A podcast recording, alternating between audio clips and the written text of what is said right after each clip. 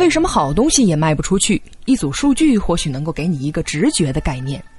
据上个月广东卫视一档电视节目的数字，二零一四年全国销售服装的总量大约是九十亿件，按照总人口十四亿，人均消费了六件多，看上去是个不错的结果。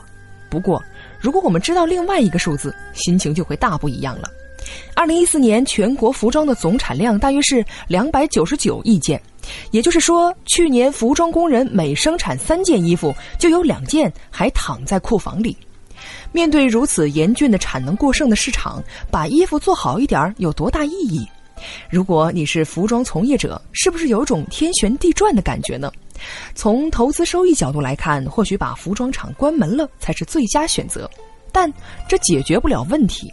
因为从全国范围来看，不只是服装业，几乎各个行业都面临产能过剩的问题。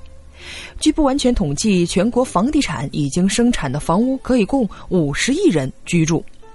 产能过剩意味着永远有一部分商品卖不出去。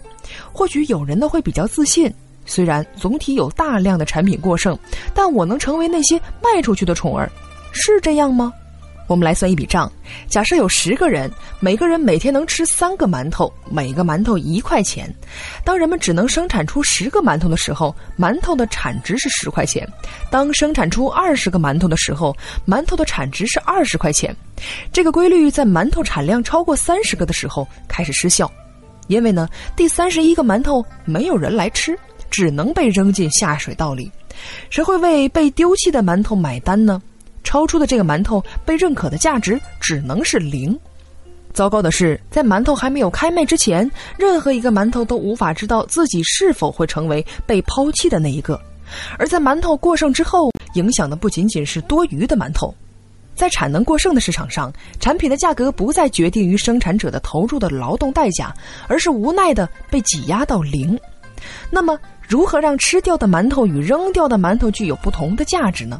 做法是考虑使用场景，场景在英文中的单词是 contact，也翻译成上下文。场景要求考虑我们在什么情况下使用，使用过程与时间、地点和人物都有密切关系。传统商场卖水只考虑水能解渴，场景中卖水不仅考虑水能解渴，还要进一步考虑什么时候口渴。当我们饥饿的在超市里到处寻找面包、火腿肠、可乐的时候，我们更惬意在饭店里享受服务员适时递上来的毛巾、撤走的餐盘、搬上的水果。当商品过剩的时代来临，我们怀念生活在故事的场景里面。